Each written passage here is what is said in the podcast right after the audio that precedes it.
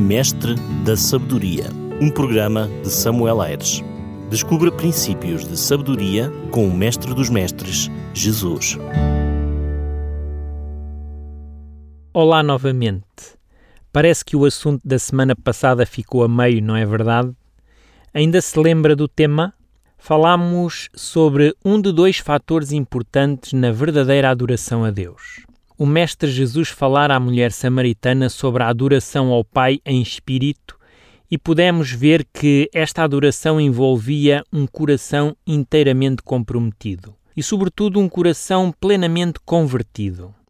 A verdadeira adoração passa por render os nossos pensamentos a Deus por inteiro e não somente pela metade. Mas esta foi só uma das duas faces da adoração. Jesus vai ainda dizer àquela mulher que os verdadeiros adoradores adorarão ao Pai em espírito, mas também em verdade. Hoje vamos tentar compreender o que o Mestre quis dizer com adorarmos em verdade. Na resposta que Jesus dá à mulher samaritana, Jesus diz que os adoradores que Deus busca o adorem em espírito e verdade. Ora, se eu quero ser um cristão sério como Deus procura, devo viver a verdade que Deus quer. A Bíblia fala-nos de um homem que ficou conhecido como aquele segundo o coração de Deus.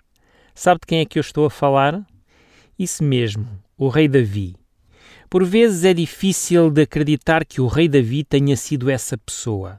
Isto porque reconhecemos que a vida deste homem foi repleta de erros e de grandes asneiras, e todos eles bem escarrapachados nas páginas das Escrituras. A Bíblia não esconde as mentiras de Davi, também não esconde o seu adultério com a mulher de Urias, nem os planos de Davi para assassinarem este homem e ficarem com a sua mulher. A Bíblia não poupa na descrição nem nos pormenores. Já alguma vez pensou que a Bíblia foi escrita não para ficar bem ou para ser um best-seller, ou seja, um fenómeno de vendas, ou até mesmo para fazer parte da categoria dos livros clássicos? Não. A Bíblia, quando foi escrita, ela foi escrita para revelar a verdade. Ela foi idealizada na mente de Deus para que os seres humanos pudessem ser guiados em toda a verdade, custe o custar ou doa o que doer. Como pode Deus chamar Davi um homem segundo o seu coração depois de ele ter errado tanto? Quando pensa nisto, chega à conclusão que um homem ou uma mulher segundo o coração de Deus não se define pelos erros que cometeu, nem mesmo pelas quedas que dá, mas apesar de tudo isso, insiste em se levantar. Define-se por não desistir em fazer o que é certo. O rei Davi foi ungido pelo profeta Samuel para ser rei, mas a sua coroação só vai acontecer muitos anos mais tarde na sua vida. Enquanto isso não aconteceu, ele teve de andar fugido do rei Saul por cerca mais ou menos de 10 anos, e por duas vezes teve a possibilidade de o matar e não o fez. Davi considerava o rei Saul um ungido do Senhor, por isso nunca impôs o seu direito ou a sua vontade como desculpa para pôr fim à vida deste rei. A Bíblia conta-nos que, a certa ocasião, Davi receou pela vida da sua família. Visto que o rei Saul o odiava, ele resolveu esconder os seus familiares numa terra inimiga do povo de Israel. Tratava-se da terra de Moabe, com os Moabitas. Nós lemos isso em 1 Samuel, capítulo 22, versículo 3. Dali passou Davi a Mispa de Moabe e disse ao seu rei: Deixa estar o meu pai e a minha mãe convosco, até que eu saiba o que Deus há de fazer de mim. Mais interessante neste texto é a última parte. Repare o que é que Davi diz: Até que eu saiba o que Deus há de fazer de mim. Isto mostra claramente que Davi buscava saber a vontade de Deus para a sua vida. Querido amigo ou querida amiga ouvinte, será que é daquelas pessoas que, sabendo que não é perfeita e que erra muitas vezes, também como Davi deseja saber qual é a vontade de Deus para a sua vida? Será que temos renunciado os nossos desejos e procurado fazer a vontade de Deus? Como posso saber a vontade de Deus para a minha vida? O próprio Davi vai nos ajudar a dar essa resposta. No Salmo 119, versículo 11, ele diz assim: Escondi a tua palavra no meu coração para eu não pecar contra ti. Para Davi, o conhecimento da vontade de Deus vinha diretamente das Sagradas Escrituras. Onde é que o prezado ouvinte ou a prezada ouvinte tem ido buscar as verdades para a sua vida? Onde baseia a conduta e os seus valores? Será num partido político ou mesmo num grupo com algum tipo de ideologia? Será na ciência ou na filosofia oriental? Há pessoas que deixam a sua vida ser orientada por predições astrológicas ou, eventualmente, por oráculos de médiums.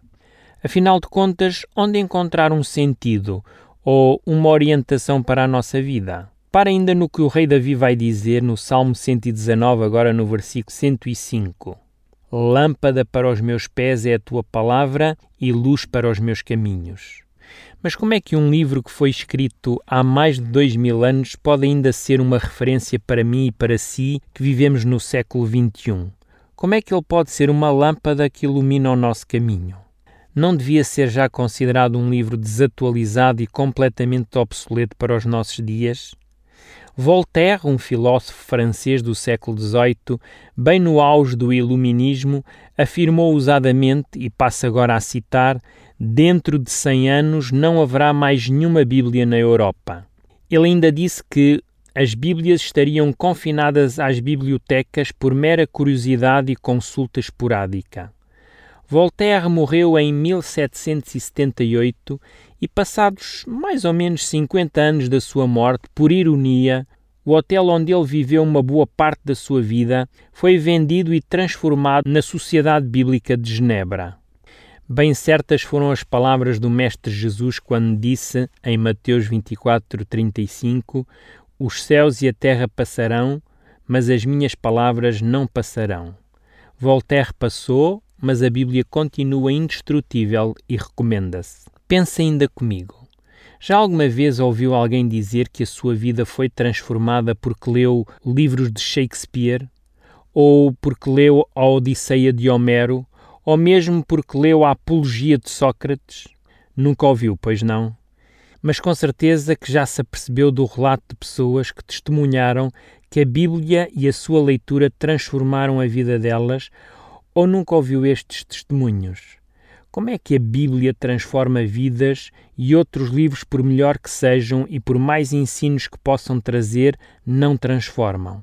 Como explicar que um alcoólatra de um dia para o outro se torne um abstémio? Ou alguém que é violento ou mesmo assassino de repente fica manso? Como é que uma pessoa que era viciada no jogo ou na pornografia recupera novamente o seu equilíbrio e autocontrole? Como é que é possível isto acontecer com a Bíblia? Sabe, a Bíblia tinha tudo para não dar certo. Seria, salvo a expressão, um aborto logo no início. Foi escrita por 40 autores diferentes e que, na sua grande maioria, nunca se conheceu. Como seria possível harmonizar as suas ideias para que o livro se tornasse coerente, como constatamos que acontece com o livro sagrado? Além do mais, que capacidades intelectuais e literárias tinham estes autores? Sabemos que uns eram reis, outros estadistas, outros médicos e estudiosos. Mas também haviam pescadores, boiadeiros, assim como cobradores de impostos e mordomos. Como continua a Bíblia a ser o livro mais lido nos nossos dias? Para complicar ainda mais a sua existência, sabemos pelos relatos históricos que foi um dos livros mais ameaçados e mais perseguidos que já existiu. O imperador Diocleciano, no ano 303, decretou que cada Bíblia cristã devia ser destruída. Compreendemos que este imperador fosse pagão e desejasse destruir o cristianismo, mas o que dizer quando a perseguição vem da própria Igreja? Isso mesmo. Por exemplo, em 1199, o Papa Inocêncio III proibiu a tradução da Bíblia para a língua francesa. Seria um perigo se fosse lida pelas pessoas simples do povo.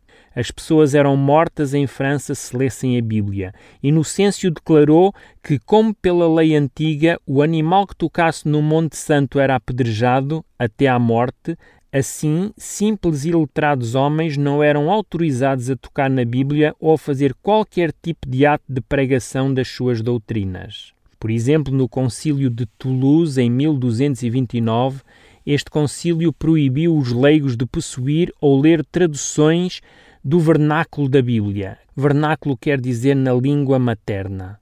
O Concílio de Tarragona, em 1234, ordenou que todas as versões do vernáculo deveriam ser trazidas aos bispos para serem queimadas.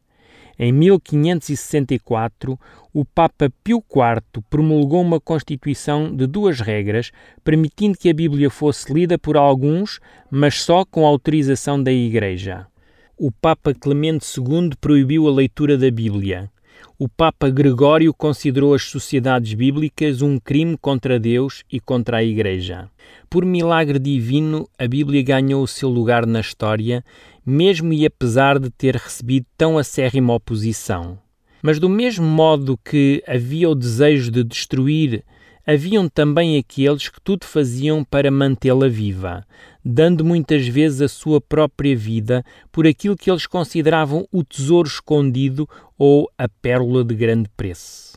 Será que você que está aí desse lado teria a coragem de dar a sua vida pela tradução do livro vermelho da China comunista? Ou, por acaso, punha a sua cabeça a prémio por fazer cópias dos Lusíadas? Foi precisamente o que muitos homens e mulheres fizeram ao longo da história para preservar e distribuir a Bíblia. O testemunho mais impressionante que tenho tido e que me mostra ainda a atualidade da Bíblia tem sido a minha experiência semanal como capelão num estabelecimento prisional. Ali tenho tido a oportunidade de conhecer pessoas extraordinárias. Talvez esteja a pensar, Pastor Samuel, deve estar a exagerar, pois como é que uma pessoa que cometeu um crime pode ser assim tão extraordinária? Querido amigo ou querida amiga, eu acredito que numa prisão se podem encontrar pessoas da pior espécie. No entanto, o que eu tenho visto por ali são pessoas que se deixaram transformar pelas Sagradas Escrituras e que vivem os princípios de Deus lá dentro mais sincera e profundamente que muitas pessoas que gozam da sua liberdade cá fora, mas que muitas delas nem guardam a palavra de Deus no seu coração. Querido amigo, você já alguma vez leu As Guerras Gaulesas de Júlio César? ou a epopeia de Gilgamesh? É provável que não, mas acredite no que lhe vou dizer. O meu amigo ou a minha amiga pode passar uma vida inteira sem ler estas obras e isso não fará nenhuma diferença na sua existência. Contudo, em relação à Bíblia, já não posso afirmar o mesmo. Ainda que passe uma vida inteira sem nunca a ler ou saber o que ela fala, a sua indiferença em relação a este livro determinará o seu destino eterno. Não existe um campo neutro no tocante aos ensinos bíblicos. Ou aceitamos-los, vivendo de acordo com eles e trazendo bênção sobre a nossa vida, ou rejeitamos-los e assim perdemos essas bênçãos agora e as promessas futuras. Talvez seja alguém que se desiludiu com a religião ou com líderes religiosos e que por causa disso fechou o seu coração a qualquer tipo de abordagem nesta esfera. Gostava, contudo, de lhe dizer que, mesmo que alguém tenha sido incoerente no seu proceder e lhe tenha dado um mau exemplo, isso não deve invalidar a verdade que a Bíblia transmite. Certa vez, Mahatma Gandhi disse que não era cristão por causa dos cristãos. Infelizmente, ele só viu um lado do cristianismo composto por aqueles que não adoram o Pai, nem em espírito, nem em verdade. Penso que lhe faltou olhar para aqueles que, como Davi, são segundo o coração de Deus, pois, apesar das suas falhas, procuram fazer a vontade do Pai. O Mestre Jesus vai ilustrar esta verdade com a parábola dos dois fundamentos, em que denuncia claramente a diferença entre o verdadeiro e o falso crente. Segundo o Mestre, o verdadeiro crente não só ouve a sua palavra, como a pratica. E quando o Mestre fala em praticar, ele quer dizer que essa pessoa vive o que ouve. Sabe que um dia teremos de enfrentar o juiz de toda a terra? E cada um de nós será julgado não de acordo com o conhecimento que não tivemos, mas sim segundo o que sabíamos e não praticamos. O que o Mestre Jesus quis mostrar à mulher samaritana era que os adoradores que o Pai procura são pessoas que o buscam de todo o coração e que vivem de acordo com a sua palavra. Querido ou querido ouvinte, considera-se um verdadeiro adorador? Quando vai à igreja, vai para adorar a Deus ou por causa dos amigos?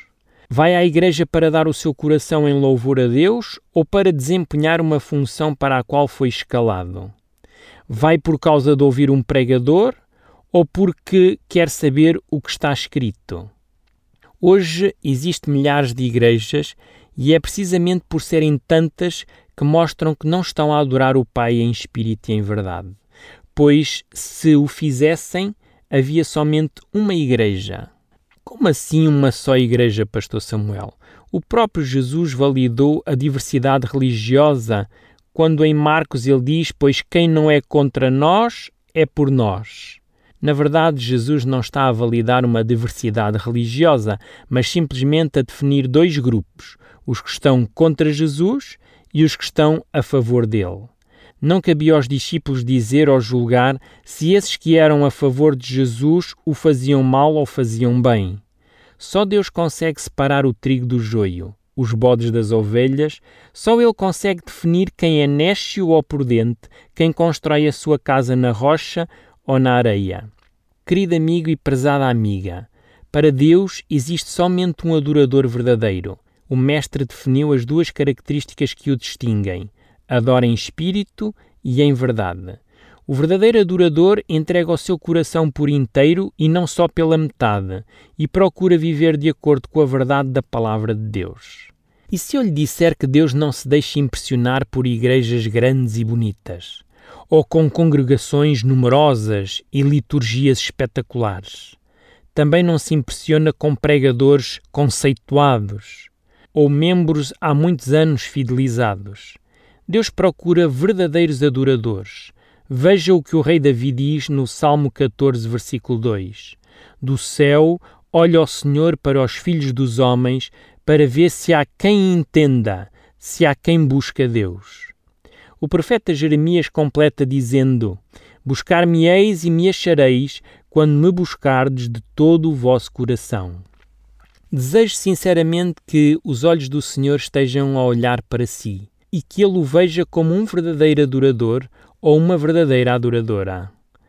Hoje ficamos por aqui. É sempre um prazer poder trazer-lhe verdades ensinadas pelo Mestre dos Mestres. Não desista da caminhada que está a fazer.